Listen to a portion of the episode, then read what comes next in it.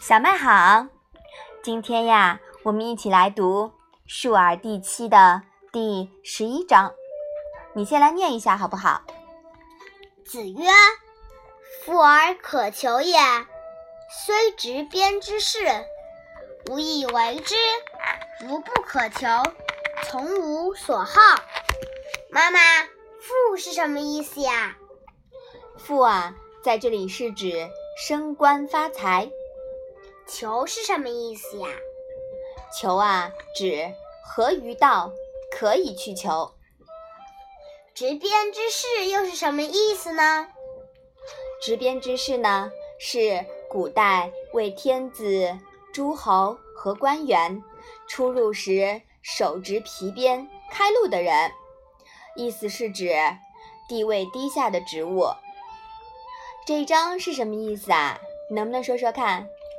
孔子说：“如果富贵合乎于道，就可以去追求。虽然是给人执鞭的下等差事，我也愿意去做。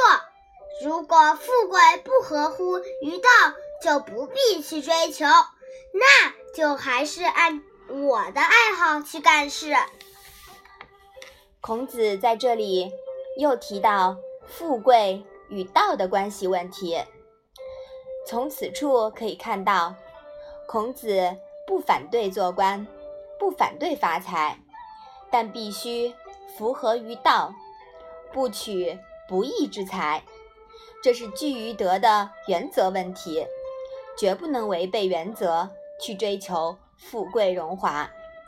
也就是说，我们追求财富的时候要有底线，是不是啊？嗯。那顺于道义，做自己喜欢做的事情啊，比什么都重要。哪怕是去做滴滴司机，孔子啊也会愿意的。用现代的话来说，就是劳动不分贵贱，劳动最光荣。